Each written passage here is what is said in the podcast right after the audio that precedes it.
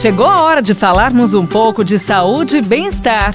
Professor Saúde, com Bel Espinosa e professor Antônio Carlos Gomes. E mais uma vez, com imenso carinho, recebendo ele, professor Antônio Carlos. Tudo bem com o senhor, professor? Tudo bem, principalmente quando tem que falar de esporte.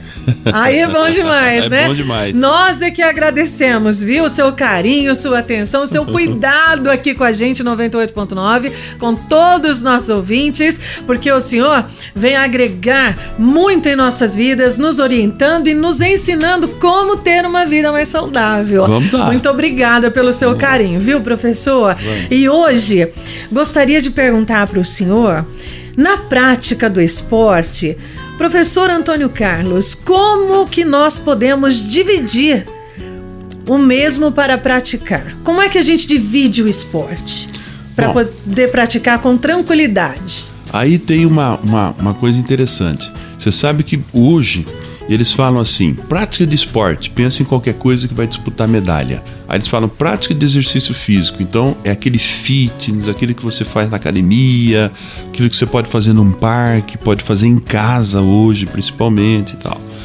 Então a prática do esporte ela é, é muito motivante, porque quando nós falamos em, em esporte, a gente pensa em estar fazendo algo junto com alguém, né? Jogando uma bola, disputando alguma coisa, fazendo exercício junto com alguém.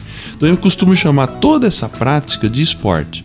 O que a gente separa é o seguinte: a gente coloca assim, esporte recreacional. O que, que é o esporte recreacional? Eu saio com o filho, eu saio com o meu cachorrinho, eu saio com a esposa, vamos caminhar, vamos nadar, vamos dançar. Esporte recreacional, aquele que você pratica por si. Ele não tem um fim de competição, de medalha. Ok. Então, esse é esporte recreacional.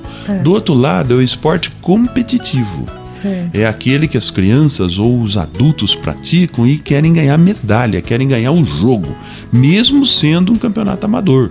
Isso já é um esporte competitivo. Então precisamos separar muito bem isso. Quando nós falamos em promoção de qualidade de saúde, os dois promovem. Sim. Mas eu não preciso correr o risco das atividades mais intensas do esporte competitivo.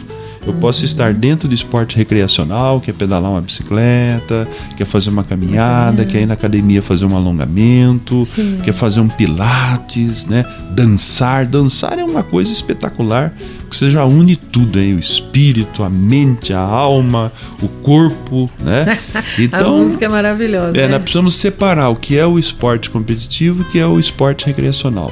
O esporte recreacional é isso que a gente está colocando, é o que a gente indica para grande parte da sociedade, principalmente o pessoal que está acima de seus 40 anos aí, né? Vai para o esporte recreacional, atividade moderada, tranquila, resolvendo o seu problema, diminuindo essa pança aí, né? Que aí diminui É as dores verdade, nas professor. costas, né? Vai Então é eliminando, Vai eliminando. o famoso mal-estar, né? Deus que me livre.